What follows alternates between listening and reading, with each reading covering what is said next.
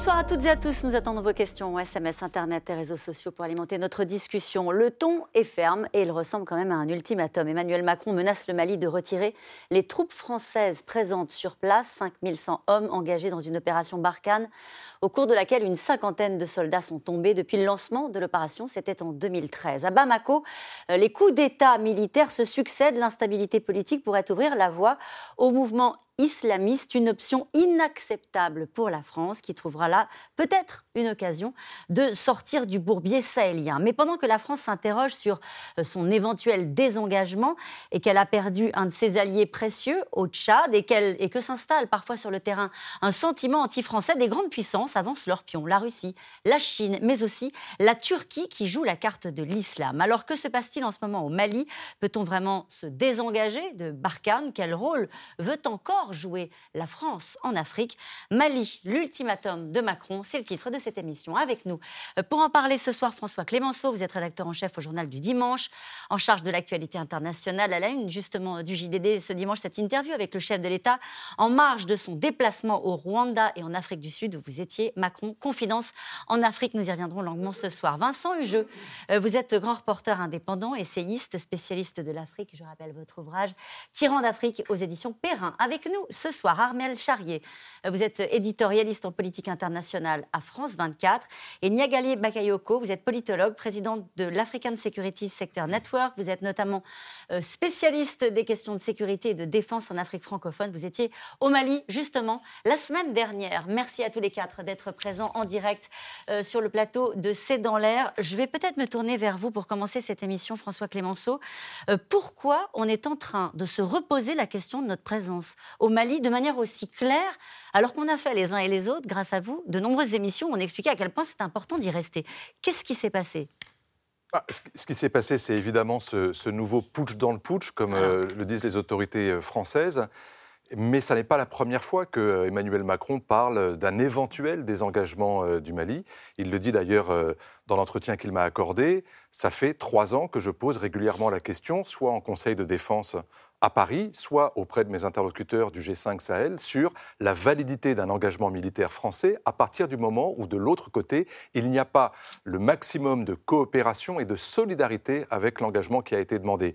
En fait, il y a un semblant de remise en cause du contrat qui a été passé mmh. finalement entre 2013 euh, entre, entre les autorités de l'époque et François Hollande, et ce qui se passe aujourd'hui, nous sommes maintenant huit ans après et la donne a changé. Sur le terrain, il y a eu des progrès militaires incontestables qui ont été accomplis, mais insuffisants. Pourquoi, pardonnez-moi, je vous coupe, quel était le contrat en 2013 qui n'est pas respecté aujourd'hui? Il y avait une demande d'intervention militaire de la France pour venir stopper l'avancée de, de, hum. cohortes euh, djihadistes qui descendaient du nord vers le, le, centre du pays, vers Bamako, et euh, la, stabilité de l'État malien était en cause et il y a eu un accord pour que la France intervienne. Ce qui s'est passé par la suite, euh, c'est une épouvantable et très difficile mission pour les forces françaises et plus tard européennes, c'est-à-dire former des armées mmh. locales capables de répondre à la menace étendre ce bouclier de protection non pas au seul Mali, mais aux États sahéliens de la région, qui sont eux-mêmes menacés ou gangrénés par des mouvements djihadistes, et à partir du moment où, dans l'un de ces pays ou dans plusieurs, vous sentez qu'il y a une défaillance, un flottement dans la volonté d'accompagner ce mouvement, eh bien, ça fait poser la question est-ce que cette intervention, elle est toujours valide? Est-ce qu'elle peut aboutir au résultat avec de telles incertitudes? C'est un point d'interrogation que formule Emmanuel Macron en demandant à ses partenaires d'y répondre. On va faire un petit retour en arrière avec vous, Niagale Bakayoko, puisque vous étiez au Mali. Euh, ce qui s'est passé, c'est aussi une instabilité euh, politique majeure avec deux coups d'État en neuf mois, deux coups d'État euh, militaires, le coup d'État dans le coup d'État. Et c'est ça aussi qui, à un moment donné, change la nature du contrat avec la France. Est-ce que vous pouvez nous expliquer simplement ce qui s'est passé? Alors, euh, ce qu'il s'est euh, passé, c'est que euh, il y a eu exploitation, à mon avis, d'un vide juridique créé à l'issue du premier coup d'État qui est intervenu au mois d'août l'année dernière.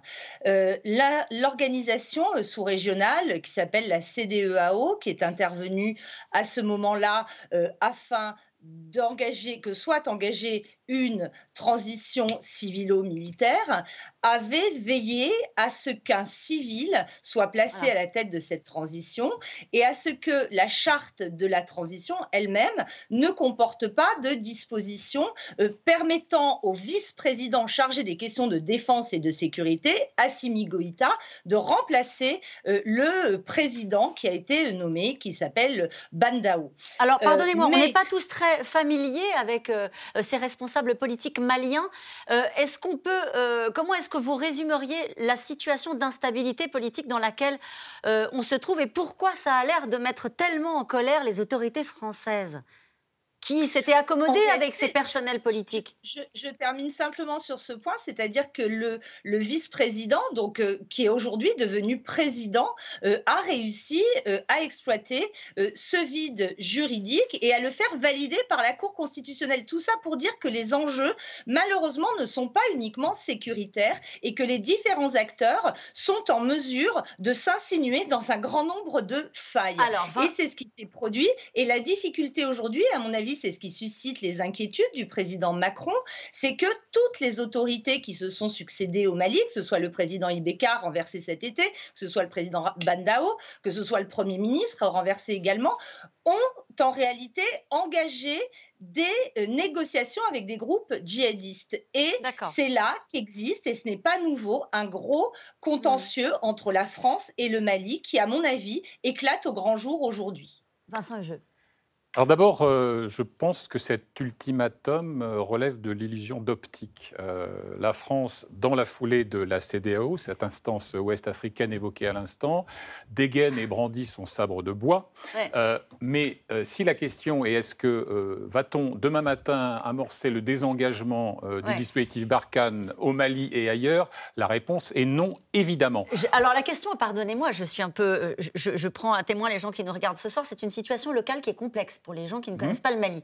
Quand je pose la question euh, à, vous tous, que s'est-il passé quand on parle de coup d'État dans le coup d'État euh, Qu'est-ce qui fait sur le terrain on, est dans une situation, pardonnez-moi, je termine, où le chef d'État français dit si c'est pour donner en gros la main aux islamistes, c'est sans nous.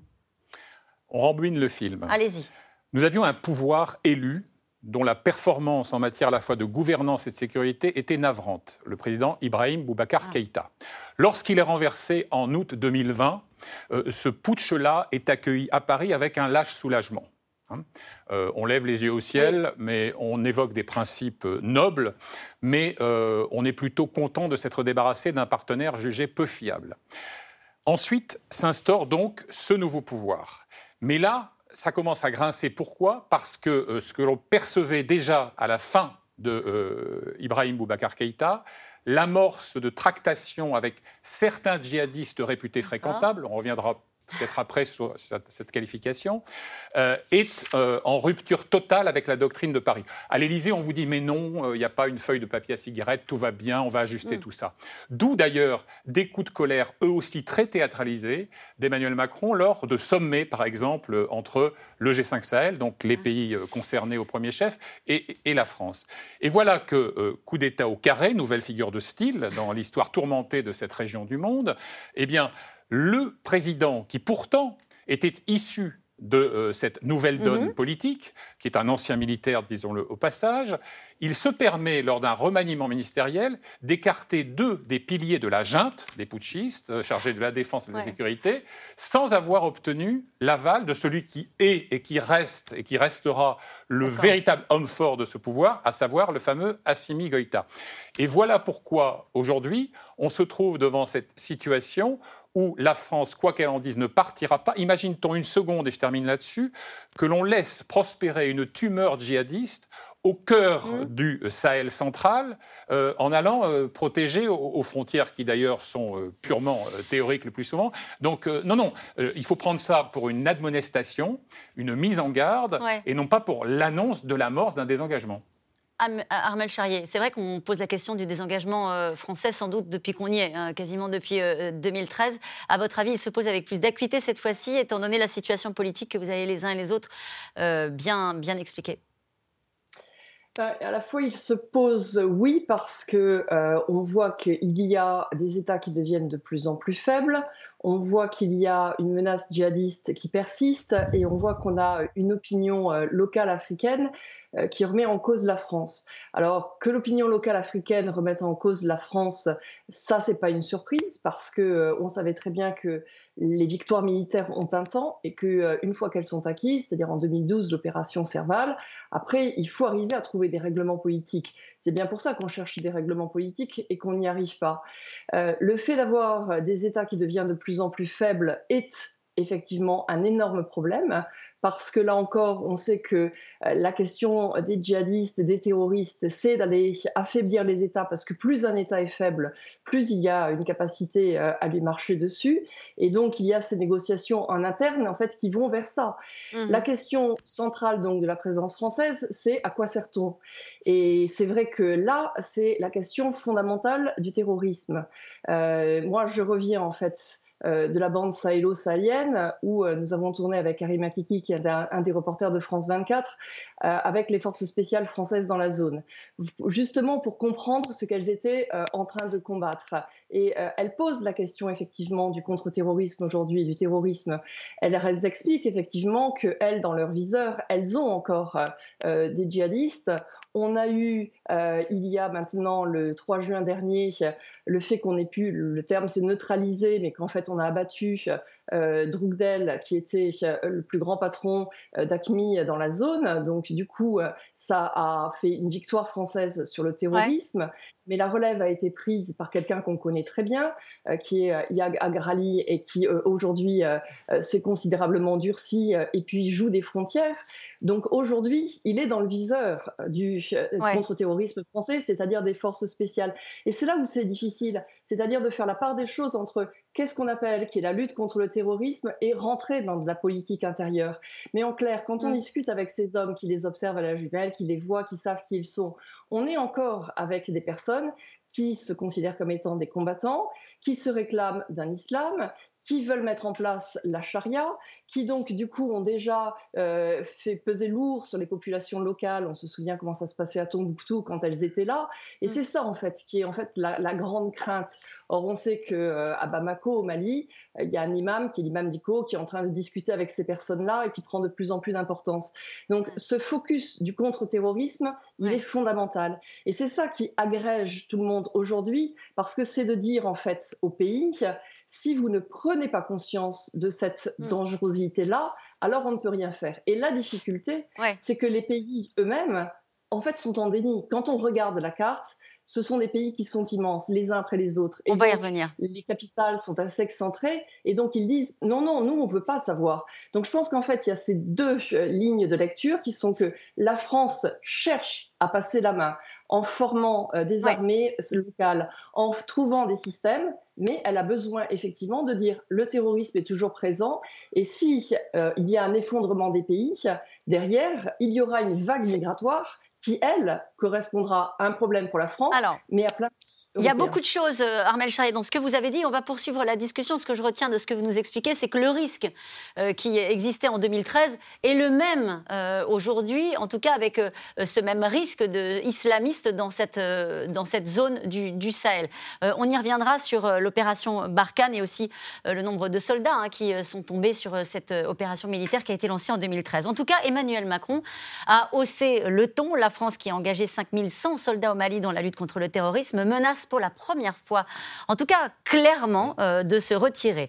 Euh, sur place, la situation tourne parfois au chaos, un deuxième coup d'État militaire en neuf mois, et l'arrestation du président et du Premier ministre, relâché depuis, euh, par le nouvel homme fort du pays, le colonel Goïta. Romain Besnénou, Christophe Roquet.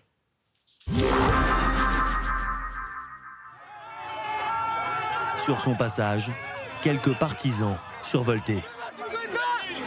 Ils acclament le nouvel homme fort du Mali, le colonel Assimi Goïta, auteur d'un coup d'État la semaine dernière. En prenant le pouvoir, il anéantit les espoirs des Occidentaux, dont la France, qui espérait l'instauration d'un gouvernement civil à Bamako. À l'impossible, nul n'est tenu. Il fallait choisir entre la stabilité du Mali et le chaos. Nous avons choisi la stabilité. Dans les rues maliennes, aucun coup de feu ni violence. Le putsch militaire, le deuxième en moins d'un an, s'affiche à la une des journaux avec un visage, celui du colonel Goïta, bien connu ici.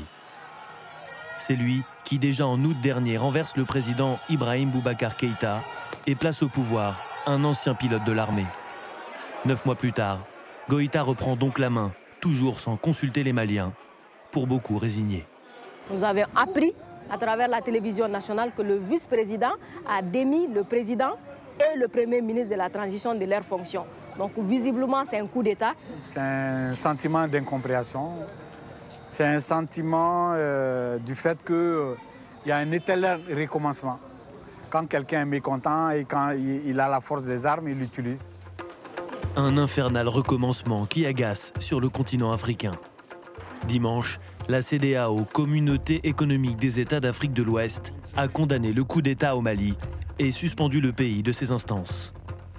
Ce que nous demandons, c'est qu'il y ait dans les prochains jours la nomination d'un Premier ministre civil et la formation d'un gouvernement. Emmanuel Macron a lui aussi haussé le ton après le putsch du colonel Goïta la semaine dernière. Ce qui a été conduit par euh, à nouveau les militaires putschistes est un coup d'État dans le coup d'État inacceptable qui appelle notre condamnation immédiate et aussi le fait que nous sommes prêts, dans les prochaines heures, si la situation n'était pas clarifiée, à prendre des sanctions ciblées sur les protagonistes. Le président, qui menace de retirer les troupes françaises au Mali si la nouvelle junte au pouvoir venait à collaborer avec les djihadistes du Sahel. L'islamisme radical au Mali avec nos soldats sur place, jamais de la vie. Il y a aujourd'hui cette tentation au Mali, mais si cela va dans ce sens, je me retirerai. Un groupe terroriste en particulier inquiète la France et ses 5000 soldats déployés au Sahel.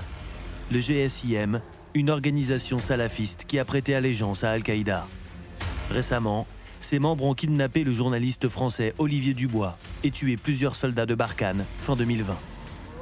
Ce sont eux qui ont aussi enlevé puis libéré Sophie Pétronin en échange de 200 prisonniers djihadistes. Car contrairement à Daesh, le GSIM est prêt à négocier avec l'État malien à une condition, le départ des soldats français. Au Mali, de plus en plus de manifestations réclament la fin de l'opération Barkhane. Macron Macron les Maliens ont ouvert les yeux. Ils ne veulent plus de ta politique. La France face à un dilemme. Maintenir l'opération Barkhane et collaborer avec la junte militaire, ou quitter le Mali et prendre le risque de laisser le pays aux mains des djihadistes. Et cette question, quid des sanctions éventuelles contre le Mali dans un chaos militaire et politique inouï, Vincent Jeu? Bah, C'est-à-dire qu'on euh, l'a entendu à l'instant. Emmanuel Macron émet des menaces précises et circonstanciées, sanctions ciblées contre les acteurs de ce, ce putsch au carré, et ensuite s'aligne sur la posture très minimaliste de la CDAO en se contentant d'insister. Et là, on est dans cette instance régionale, la communauté économique des États de l'Afrique de l'Ouest, qui regroupe donc une quinzaine de pays de, de la région. On s'aligne donc sur cette posture minimaliste, et on fait maintenant d'une priorité absolue, on nage dans la fiction la plus totale, des élections générales en février 2022. D'abord, le conseiller juridique du fameux Assimi Goïta, l'homme fort d'hier, d'aujourd'hui et de demain matin au moins, dit lui-même, aux neuf mois, ça sera sans doute un peu court, on n'y arrivera vraisemblablement pas. Et il a raison. Et en plus, est-ce que c'est l'enjeu? À quoi ça rime des élections? Dans un pays où vous aurez grosso modo deux tiers euh, de, du territoire qui échappera à l'autorité d'un semblant d'État, mmh. d'un ersatz d'État, donc conditions de sécurité pour le vote franchement grotesques, et où en plus il y a des problèmes d'établissement des listes électorales, etc. etc. Est-ce que vraiment cette fixette, cette sorte de fétichisme du calendrier a du sens par rapport aux enjeux véritables? Alors les enjeux pour Emmanuel Macron, en tout cas, c'est l'islamisme radical. Et il le dit hein, dans le journal du dimanche, il dit l'islamisme radical au Mali avec nos soldats sur place, jamais de la vie. C'est pas déjà le cas C'est ce qu'il avait donc dit au, président qui a été euh, renversé. Mais c'est vrai que cette tentation-là des gens au pouvoir à Bamako, elle date pas d'hier. En fait, elle avait commencé pratiquement même déjà du temps de euh, euh, d'Amadou Toumanou Touré, ATT. Et à chaque, quand il est parti et quand il a été remplacé plus tard par le président mmh. Ibeka, je me souviens de diplomates et de militaires français qui disaient oh, on est en train d'assister à une ATTisation du Mali, comme si en fait tout se répétait, c'est-à-dire les accointances affairistes, euh, religieuses, politiques, entre des responsables politiques, mais aussi des militaires, et notamment de jeunes militaires qui sont peut-être très coriaces et très actifs et très volontaires pour combattre, mais qui, sont, qui ont en même temps un sens politique. Ils appartiennent à une génération qui n'a pratiquement pas compté. Et donc aujourd'hui, regardez euh, Goïta, quel âge il a Il n'a pas 40 ans. Il fait partie de cette euh, sorte de jeune garde qui, est, qui a monté les échelons et qui aujourd'hui dit on a eu des gens incompétents, corrompus, il y a une solution politique qu'il faut trouver, et à la mm. limite, ils sont assez lucides et froids. Le problème pour les Français, c'est qu'on ne peut pas se laisser embarquer, si vous voulez, dans un dialogue politique avec des gens qui sont prêts à rompre le pacte initial qui consistait à bloquer les djihadistes et à les combattre jusqu'au dernier. Et donc, c'est ça la difficulté. Mais il en fait une condition, est-ce que c'est pas déjà trop tard? Mais bien sûr, euh, quand je lis, par exemple, dans euh, l'entretien du journal du dimanche, euh, si les choses vont dans le sens de l'islamisme radical, la phrase que vous avez citée, Caroline, à l'instant, ou encore ceci, nous ne resterons pas aux côtés d'un pays qui n'a ni légitimité démocratique ni transition véritable. Mais on est au-delà de cette ligne rouge. Parce que ce qui se joue en ce moment au Mali et dans les pays voisins, c'est une djihadisation, une djihadisation par le haut et par le bas. Par le haut parce que les nouvelles autorités disent il ne faut laisser aucun fils du Mali en dehors du processus de demain. Ça veut dire qu'on doit discuter avec tout le monde. Et par le bas parce que quand on vous explique que euh, les euh, djihadistes de ACMI ou de l'État islamique, donc les deux mouvances mm. présentes dans la région sahélienne, ne s'imposent que par la coercition, la brutalité, la cruauté et la violence. C'est en partie vrai, donc en partie faux. Il s'incruste semaine après semaine dans le tissu social, il s'engouffre dans le vide béant laissé par des États défaillants ou inexistants et au besoin méprisants avec certaines populations périphériques. Ils administrent la justice alors à leur façon. Hein. À Ansongo, près de Gao, il n'y a pas si longtemps, il y a deux voleurs qui ont été jugés, entre guillemets, main droite coupée, pied gauche coupé, c'est le tarif avec eux, hein, leur version de la charia.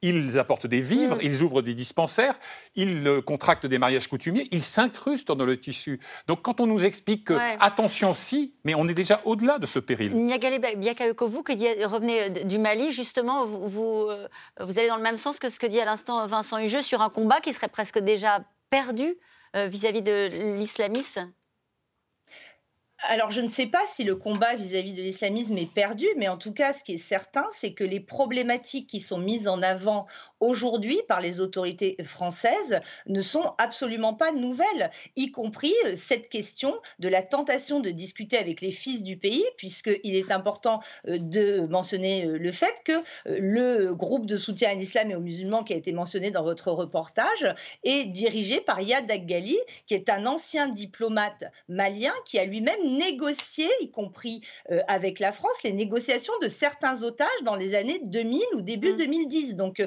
c'est vraiment une question qui est extrêmement euh, sensible et je pense que le, la colère aussi exprimée par Emmanuel Macron, y compris l'année dernière lors du sommet de Pau, était également due à ce qui était perçu comme des ambiguïtés maliennes par rapport à l'ensemble de ces acteurs.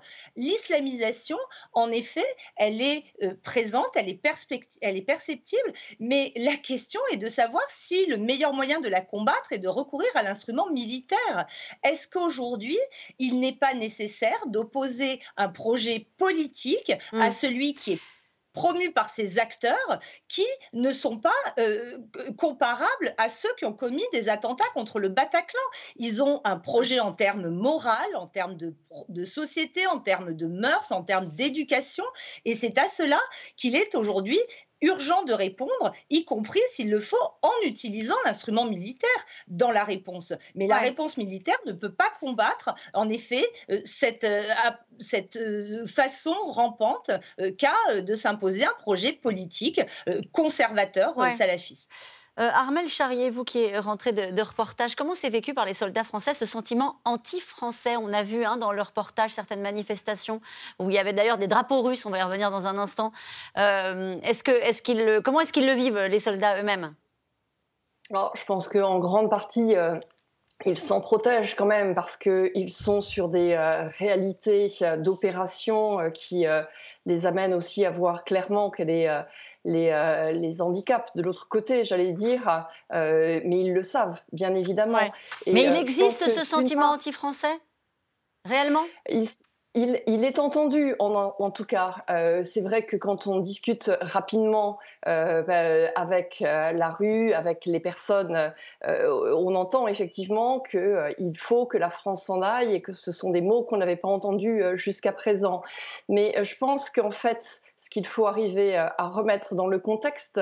Euh, et c'est ça aussi, quelque part, qu'on demande aux militaires français, c'est euh, le pourquoi de la chose. C'est-à-dire que qu'à partir du moment donné où vous restez très longtemps dans des États qui continuent de se déliter, c'est-à-dire où les populations pauvres n'ont toujours pas accès à un travail, à de la nourriture, ou qu'il n'y a toujours pas de justice qui est rendue, ou que c'est compliqué d'aller voter, forcément, dans ces cas-là, vous n'avez pas votre quotidien assuré. Et donc, dans ces cas-là, vous regardez avec beaucoup de difficultés ceux qui sont présents et qui sont là. ensuite, ce qui est sûr, c'est qu'il faut aussi rappeler que les personnes qui, vont, qui sont là, qui parlent de commettre des attentats, elles parlent de commettre des attentats en France, mais euh, Yagrali, par exemple, commet aussi des attentats sur l'Afrique. C'était lui qui avait mm. monté aussi les attentats de Ouagadougou. Donc la population locale oublie peut-être aussi que derrière, elle a un risque, elle aussi.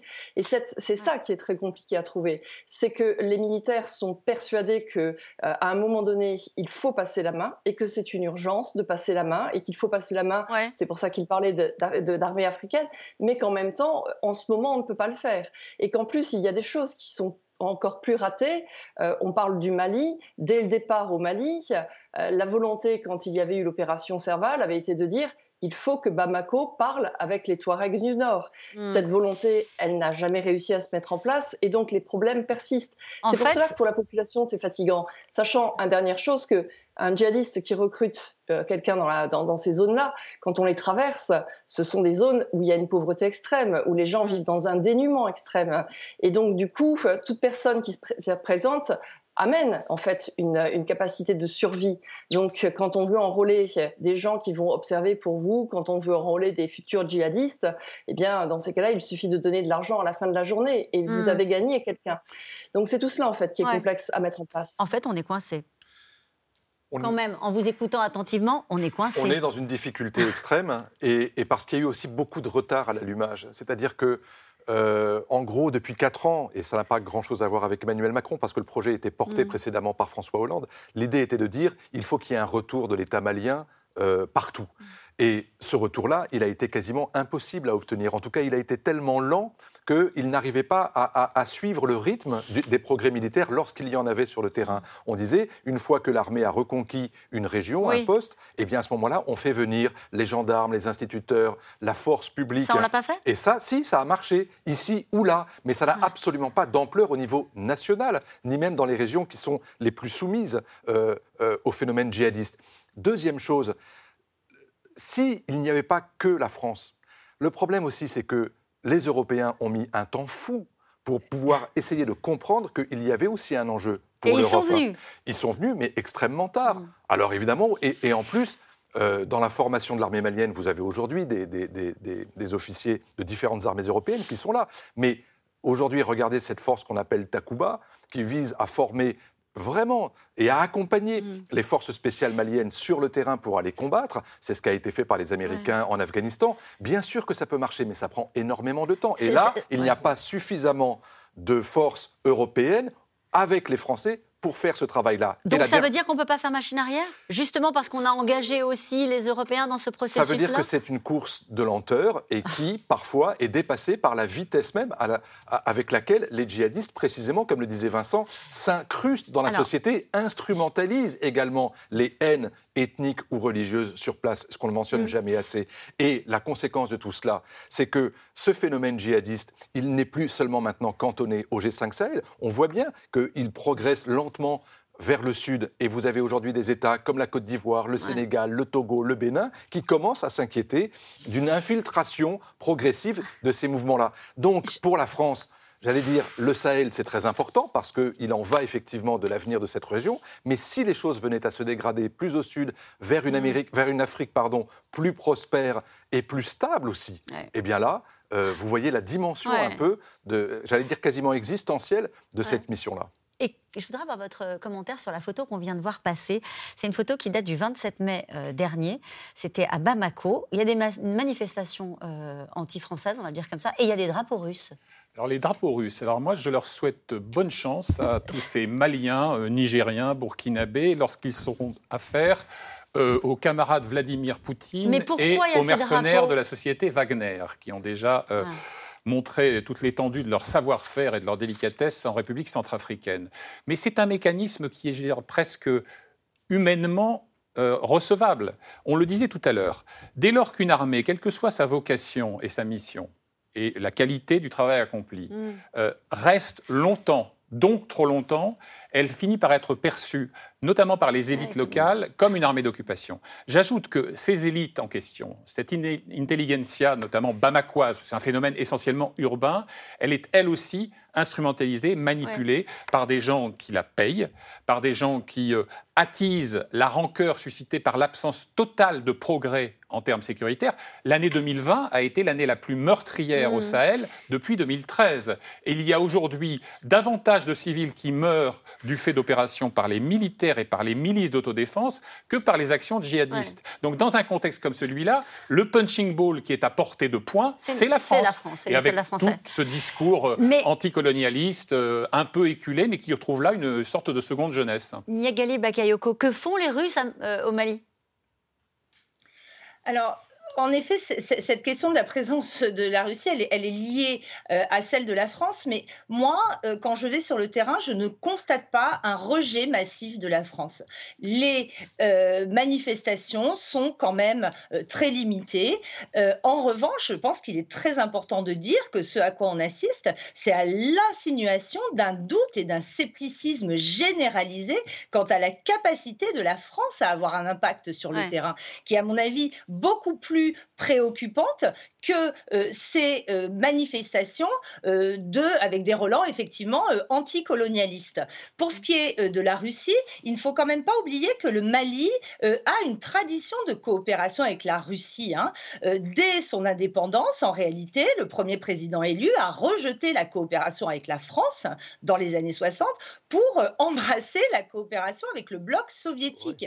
Et cette coopération s'est toujours poursuivie. Donc aujourd'hui encore, et d'ailleurs y compris parmi les membres de la junte actuelle, il y a un certain nombre d'officiers qui ont été formés en Russie. Donc la connexion avec la Russie, elle n'est pas nouvelle. Elle n'est pas nouvelle je rejoins euh, Vincent Hugeux pour dire euh, qu'en effet, par ailleurs, il y a des groupes de patriotes qui appellent de manière très euh, virulente la venue de la Russie, notamment sur les réseaux sociaux. Mais moi, je ne pense absolument pas qu'il y ait la moindre intention dans le contexte sahélien pour la Russie de s'engager, comme on a pu le voir effectivement en République centrafricaine. Cette petite citation de Vladimir Poutine, c'était un message adressé le 25 mai au chef d'État africain. Il a dit la journée de l'Afrique est devenue le symbole de la victoire des peuples de votre continent sur le colonialisme. C'était ah aussi, entre autres, la France qui était sans doute visée par cette phrase. Au Sénégal, on en parlait tout à l'heure, hein, le sentiment anti-français a donné lieu à des manifestations et des saccages d'enseignes françaises. Dans ce climat,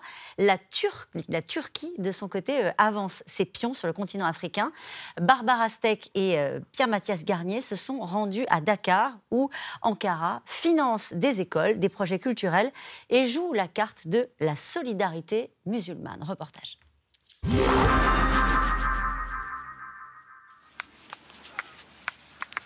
Au large de Dakar, Gorée.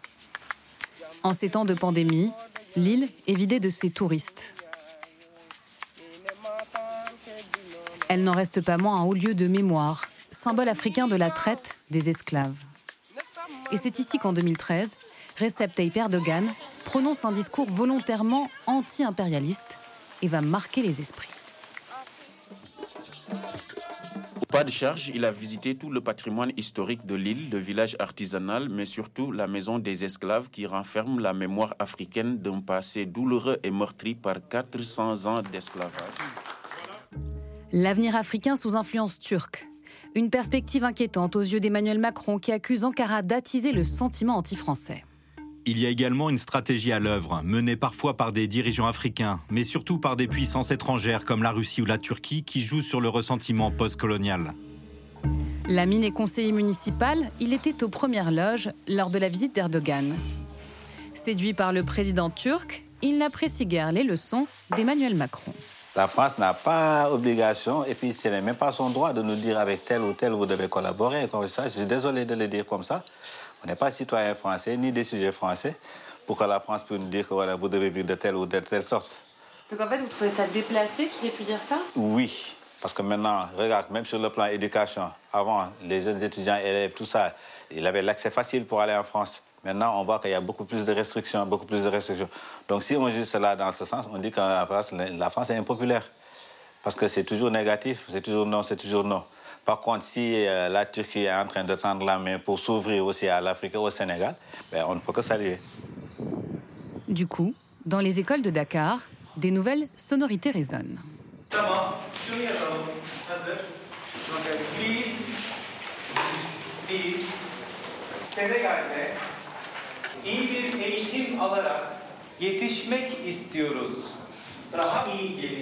Depuis l'année dernière, deux heures par semaine, ces lycéens apprennent le turc. Ben İslam, Dakar İslam Institute, Ils ont besoin des, des ingénieurs, des scientifiques. Et, et dans, notre, dans, notre, dans notre école, il y a beaucoup d'élèves qui aimeraient vraiment y partir. Dans le monde, le, le, le seul président qui est fier d'être d'être musulman, c'est Erdogan. Et je l'admire beaucoup pour ça. Les deux pays partagent le même islam sunnite. Et la Turquie joue ouvertement la carte de la solidarité musulmane. Une ONG turque a permis de doubler la capacité d'accueil des élèves de l'école en finançant de nouveaux bâtiments sous certaines conditions. Tout ça, c'est grâce à un enseignement séparé. Si les Turcs n'avaient pas demandé de séparer les filles des garçons, ils n'auront pas construit ça. Si les Turcs, vous n'avez pas demandé de séparer les garçons et les filles, vous auriez laissé les garçons et les filles Bien sûr, mais on reste là-bas avec un effectif de 150. Moi, tu sais, je, voir les opportunités. Je saute sur les opportunités. La Turquie, bienfaitrice, et l'ONG fait en sorte que ça se sache. Pensez bien à imprimer les logos de l'ONG, comme ça quand les gens verront ces cahiers, ils sauront que c'est offert par les Turcs. Le directeur turc de l'ONG, très fier de nous montrer le puits flambant neuf qu'il vient d'offrir à l'école. Aujourd'hui, nous aidons nos frères sénégalais. Cela ne veut pas dire que ce sera toujours le cas. Peut-être un jour, c'est nous qui aurons besoin d'eux. La Turquie parle d'un partenariat gagnant-gagnant et multiplie les investissements stratégiques, comme ce projet titanesque, le futur stade olympique, non loin de l'aéroport de Dakar, dont la gestion a été confiée aux Turcs pour les 25 prochaines années. Et François Clémenceau, vous voyez très bien dans ce reportage ce monsieur qui disait opportunité. Mhm. Ok, d'accord, on va séparer les filles des garçons, mais euh, on va avoir une école flambant neuve. Oui, et de ce point de vue-là, euh, les autorités turques euh, mènent un jeu assez malin, en fait, qui consiste à s'engouffrer dans un certain nombre de brèches. C'est pas que les Français sont partis, c'est qu'il y a aujourd'hui une, disons, une coopération franco-africaine qui n'est plus ce qu'elle était il y a 20 ans, il y a 40 ans. Il y a aujourd'hui un jeu de rivalité entre puissances de retour, on a parlé des mmh. Russes, les Chinois, les Turcs, voit qu'il y a en Afrique effectivement des opportunités. La, euh, la, Turquie, par exemple, a multiplié par 4 le nombre de ses ambassades ces dix dernières années sur le continent. Elle a multiplié par 8 son commerce avec les pays africains.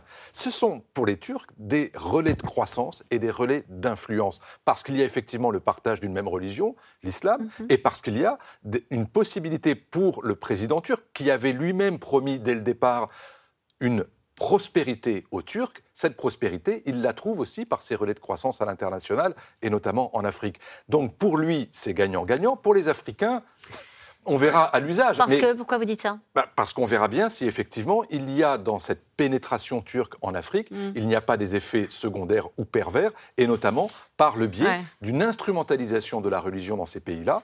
On voit que, et, d'ailleurs le président turc ne s'en cache pas, mm. il appartient à, à ce mouvement de pensée des frères musulmans qui est effectivement d'islamiser par le bas les sociétés au Proche et au Moyen-Orient, on l'a vu, et maintenant en Afrique.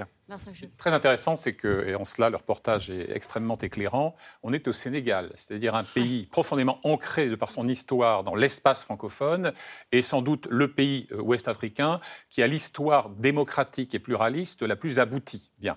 Et ça marche là. Alors, il faut inscrire ça aussi dans une offensive euh, qui est propre à tous ces anciens empires. C'est le complexe d'empire. On évoquait la Russie, la Chine, la France a également subi euh, cette sorte de volonté euh, post-impériale. Et on parle souvent au sujet de Erdogan de néo-ottomanisme. Oui, il est dans la nostalgie mhm. de la puissance planétaire de, l'Empire ottoman.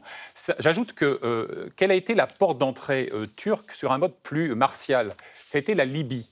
Et euh, l'intrusion des Turcs d'un côté, des Russes de l'autre d'ailleurs, a euh, changé la donne euh, dans le, chaos libyen. Et tout ça s'inscrit dans la lutte d'influence frères musulmans contre le reste du monde sunnite, en quelque sorte. Et enfin, dernier élément, c'est que L'offensive turque, elle est aussi liée au fait que Erdogan échappe d'extrême justesse en 2016 à un coup d'État militaire, tiens donc, on n'en sort pas, lequel il, en accuse, il en impute la responsabilité, en partie à tort d'ailleurs, à euh, un maître d'une confrérie qui est très impliqué par un réseau d'écoles et de centres de formation en Afrique. Donc son offensive africaine, c'est aussi, la liquidation de tout ce réseau. Et d'ailleurs, il dit aux Africains, vous voulez que j'investisse chez vous? Vous virez ce type qui est aujourd'hui en exil euh, aux États-Unis. Dernier point, euh, l'affaire business. Autour d'Erdogan, on a toute une collection, une théorie euh, de financiers de l'AKP, son parti, hein, euh, qui euh, sont dans le BTP, dans, pardon, bâtiments, travaux publics, qui mmh. sont dans le transport, qui sont dans la logistique, qui sont dans l'armement, etc., et qui ont beaucoup à gagner à conquérir de nouveaux marchés. Et voilà pour ça à quoi votre fille est muette. Si la France partait, la Chine pourrait-elle s'intéresser à son tour au Mali, à votre avis, Niagale Bakayoko moi, euh, il me semble que aujourd'hui, lorsqu'on parle de ces acteurs extérieurs, que ce soit la Russie, que ce soit la Chine, euh, que ce soit euh, la Turquie, on a tendance à avoir une lecture très géopolitique de type guerre froide, mmh avec l'opposition de blocs qui devraient conquérir l'adhésion de certains États. Moi, il me semble qu'on a quand même dépassé ce stade. la Chine s'intéresse au Mali, mais absolument absolument pas pour les mêmes raisons euh, que la France, notamment d'un point de vue sécuritaire. Il n'y a absolument aucun projet euh, chinois euh, de prendre la place de la France en termes de gestion de la situation locale. En revanche, ce à quoi on assiste, il me semble, c'est à une peur récurrente de la France de voir ce qu'on appelle son précaré investi par d'autres. On avait aussi assisté à ce qu'on appelait à l'époque le retour du syndrome de Fachoda, hein, cet incident historique qui avait opposer les troupes euh, françaises et les troupes britanniques à l'époque de la conquête coloniale.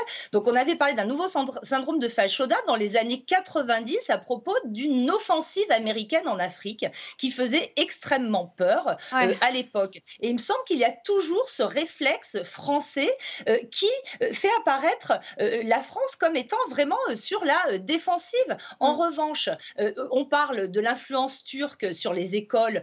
en effet, l'enjeu de l'éducation est absolument centrale dans tout ce qui se passe euh, en Afrique, notamment en Afrique de l'Ouest, mais parle-t-on de l'influence de l'Arabie saoudite qui a joué un rôle majeur dans l'islamisation, euh, dans, l'introduction du wahhabisme dans une mhm. région euh, qui était euh, connue pour adhérer à un islam de type malékite beaucoup plus modéré.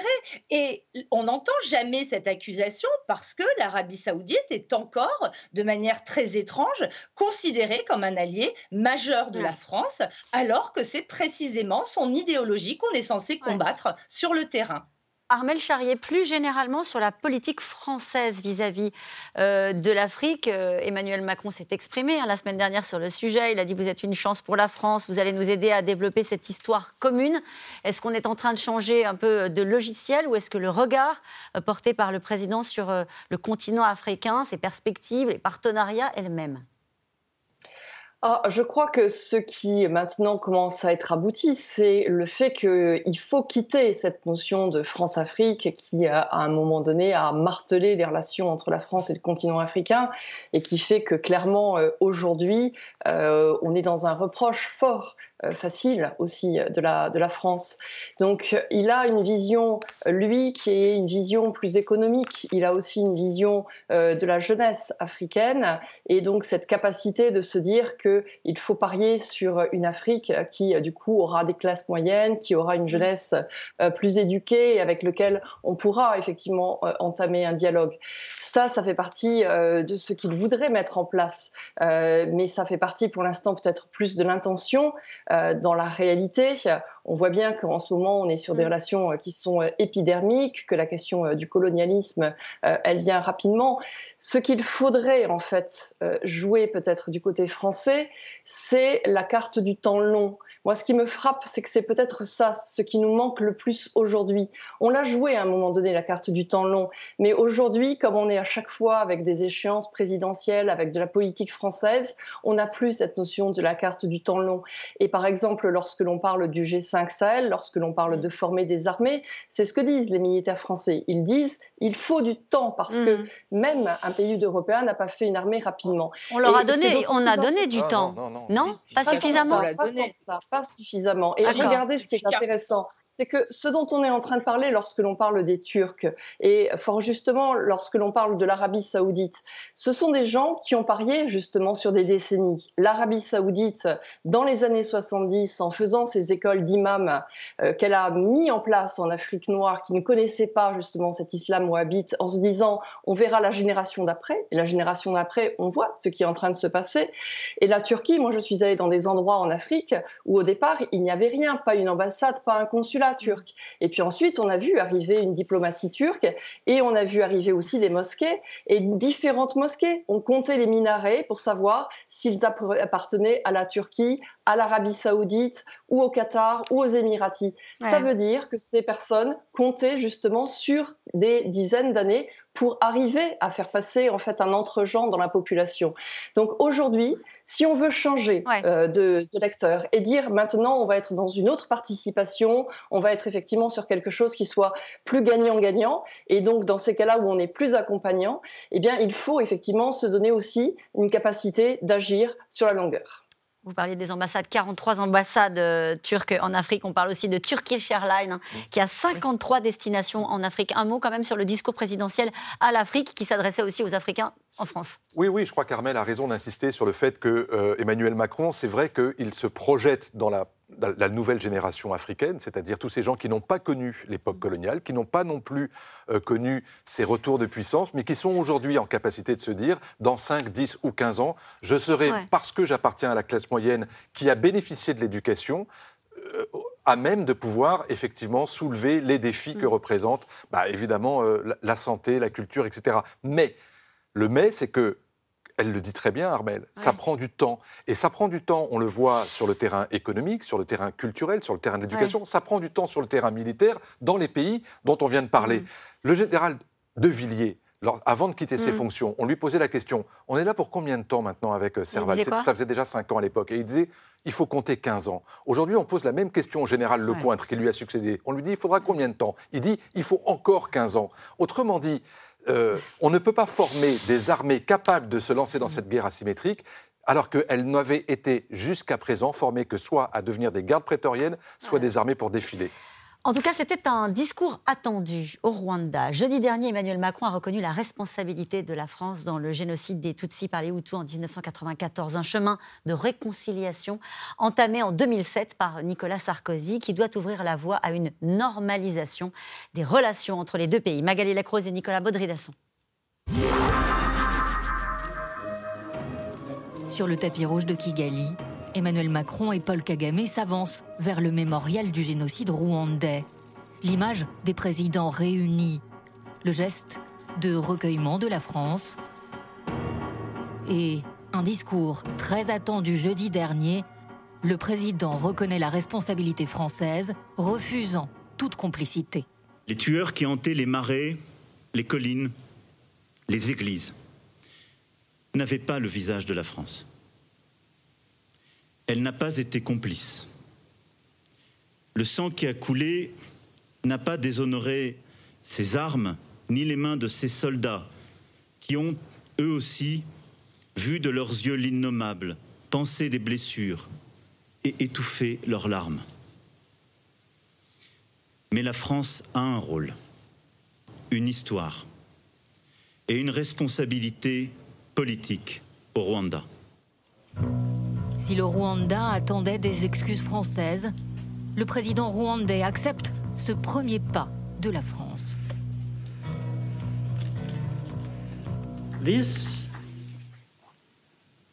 C'était un discours puissant, avec une signification particulière pour ce qui se passe maintenant.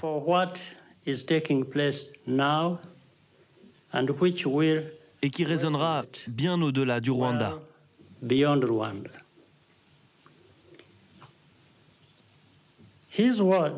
Ces paroles avaient plus de valeur que des excuses. 27 ans plus tôt, le jeune Paul Kagame, à la tête du Front patriotique rwandais à majorité Tutsi, est accusé par le gouvernement à majorité Hutu de vouloir prendre le pouvoir. La guerre civile ébranle le Rwanda. En avril 1994, l'assassinat du président Abiyarimana, un ami du président Mitterrand, déclenche le génocide. 800 000 morts selon l'ONU, pour la plupart Tutsis. Un rapport d'historien français, salué par l'Élysée et présenté à Paul Kagame en avril, pointe des responsabilités accablantes de la France, restée fidèle au pouvoir en place à l'époque du génocide.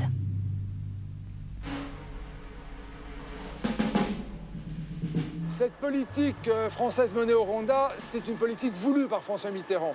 Euh, d'abord, François Mitterrand avait des liens très étroits avec le président Abiyarimana, et Abiyarimana en jouait énormément pour obtenir tout de la France sans rien concéder. C'est-à-dire que, par exemple, il y a des cartes d'identité ethniques qui ont servi ensuite, lors du génocide, à éliminer les Tutsis. Eh bien, la France aurait pu faire pression, euh, refuser de donner des moyens militaires tant qu'Abiyarimana n'aurait pas modifié les cartes d'identité. La France ne l'a pas fait.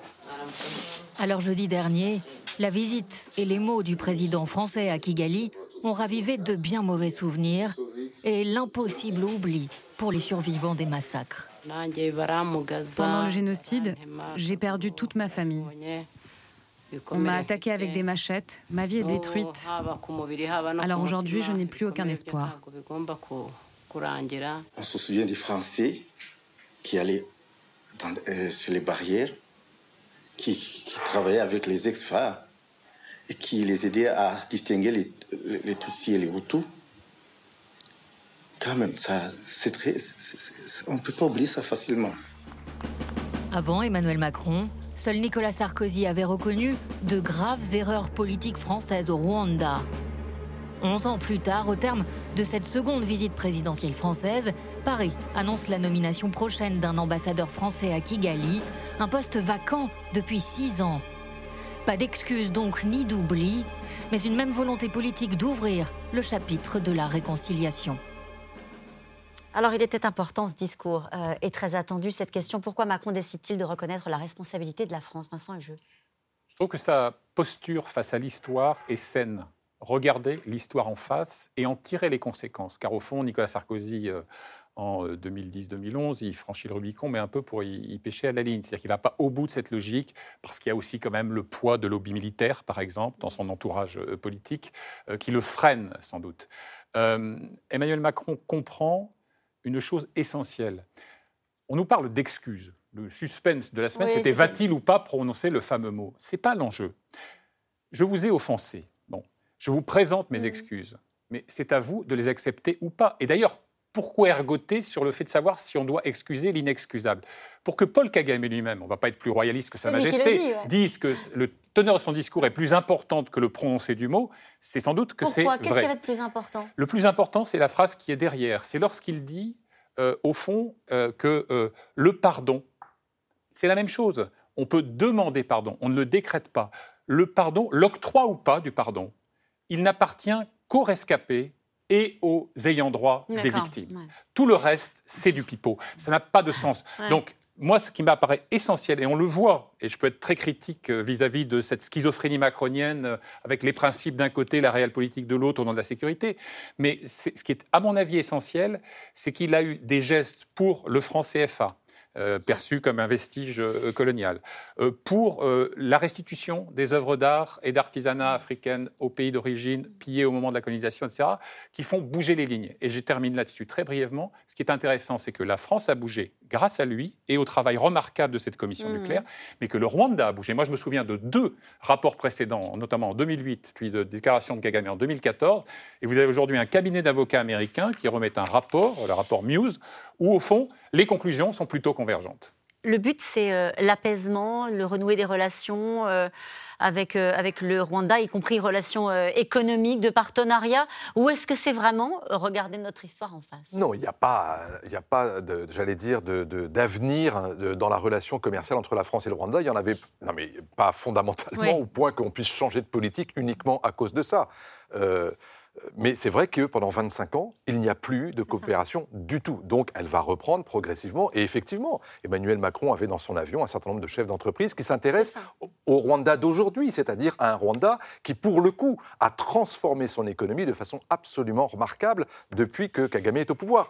Ça ne veut pas dire pour autant qu'il va y avoir des relations simples avec le Rwanda. Ce discours est une première étape, mais on n'oublie pas non plus qui est Kagame euh, Oui. dans son pays. Euh, et on n'oublie pas non plus le fait que parmi les Rwandais, il y a des gens qui, aujourd'hui encore, estiment que la France n'est pas allée assez loin. D'autres, je les ai rencontrés sur place à Kigali, des victimes qui disent Moi, les Français m'ont sauvé. Lorsque j'étais là menacé par les Hutus, il y a des soldats français qui sont venus, qui m'ont mis dans un bus avec plein de gens et ils m'ont sauvé. Et puis j'en ai vu une autre qui m'a dit Moi, nous étions sur le point de nous faire massacrer. Il y a des Français qui sont arrivés, qui nous ont installés dans une école, puis ils sont partis. Et puis le lendemain, les Interamoués sont arrivés et les ont assassinés. Toutes les ambiguïtés, toutes les contradictions, toutes les zones extrêmement grises dans cette histoire-là, elles ne sont- elles n'ont pas encore été vraiment racontées. Ouais. Donc, ça appartient à la suite. Et donc, c'est ce qui explique que c'est pas parce que vous avez un ambassadeur qui sera nommé d'ici cet été à Kigali que les Ouais. choses vont changer du tout au tout, et encore moins d'avoir un attaché militaire à Kigali. Et je précise pour les gens qui nous regardent Non. que vous étiez tous les deux sur le terrain en 1994 et que vous en gardez euh, des images épouvantables, euh, pour le moins. euh, Cauchemardesques. Cauchemardesques. Ineffaçable. Nous revenons maintenant à vos questions. Le coup d'État du colonel Goïta signe-t-il l'échec de l'opération Barkhane? Niagale Bakayoko. En tout cas, euh, ce qu'il démontre, c'est qu'il est absolument euh, illusoire de considérer que le renforcement de la sécurité passe par le développement uniquement des capacités de combat d'une armée. On voit très bien aujourd'hui que la France et les autres partenaires se trouvent dépassés parce que l'accent n'a pas été mis suffisamment sur les questions de gouvernance interne à ces armées, euh, y compris en termes de gestion hein, de leur budget, euh, puisqu'on a assisté à beaucoup de, détournements de fonds aussi, hein, qui ont nui euh, à la lutte menée, et également à des abus qui ont pu être commis par, euh, par ces populations. Parce que ce qui est euh, également très bien euh, souligné dans l'article qui accompagne hein, cette in- interview Oui. du président Macron, c'est la complexité de cet environnement qui est pour la première fois, à mon sens, reconnu par le président de la République, qui insiste sur ces questions-là et euh, qui euh, reconnaît qu'il est très difficile euh, de considérer cette opération Barkhane comme totalement déconnectée des questions politiques qui sont attachées euh, à la euh, euh, question de la coopération avec les Niagale armées. Bakayoko, rapidement, on a la main sur la solution politique?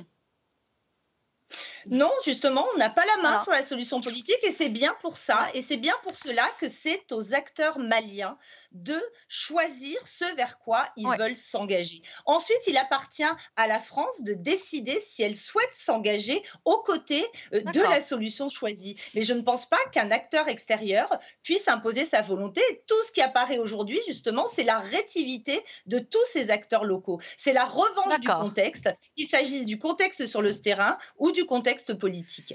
Euh, Armel Charrier, avec 5000 hommes au Mali, comment peut-on réussir à rétablir le calme dans une zone aussi grande? Et on peut peut-être voir la carte pour voir de quelle zone on parle. La zone euh, sahélienne, c'est cinq États Oui, c'est ça. C'est-à-dire qu'en fait, c'est même pas 5000 hommes pour le Mali, c'est 5000 hommes pour euh, euh, toute cette zone que vous montrez, sachant qu'en plus, euh, on l'a dit, il y a maintenant une descente des djihadistes vers le, le golfe de Guinée, c'est-à-dire en passant par la Côte d'Ivoire, en voulant passer aussi par le Bénin, le Togo. Donc, vous voyez là, sur la carte, c'est beaucoup plus bas. Donc, ça veut dire que la zone, elle est encore en train de s'agrandir. c'est pour cela que quand il y a des opérations, elles sont en règle générale regroupées c'est pour ça qu'on peut passer d'une frontière à l'autre, mais mm. c'est pour ça qu'il y a aussi la MINUSMA et qu'il y avait la formation euh, euh, des, des, autres armées. En fait, effectivement, 5000 pour une zone aussi vaste, euh, c'est effectivement trop peu. Mais, le but de l'opération, il n'est pas de couvrir l'ensemble, mais c'est pour se rendre compte, en fait, des espaces en permanence qu'il faut balayer. Et c'est pour ça que ce qui est le plus compliqué aussi, c'est qu'en permanence, on va ce qu'on appelle des élongations. On va toujours aller chercher plus loin, plus profond, ce qui veut dire que c'est compliqué pour les hommes, c'est compliqué pour le matériel et ça demande effectivement de plus en plus d'engagement. Macron cherche-t-il un prétexte pour botter en touche et laisser les Maliens en tête à tête avec les islamistes? C'est Bernard à Paris qui nous pose cette question. Je dirais non, et hmm. en même temps. On a l'impression de vous douter. Oui. Non, je ne doute pas. Je, pense que c'est non, mais euh, que le président de la République se réserve l'option de pouvoir dire à un moment ou à un autre je ne suis pas d'accord avec euh, ce choix que vous venez de faire.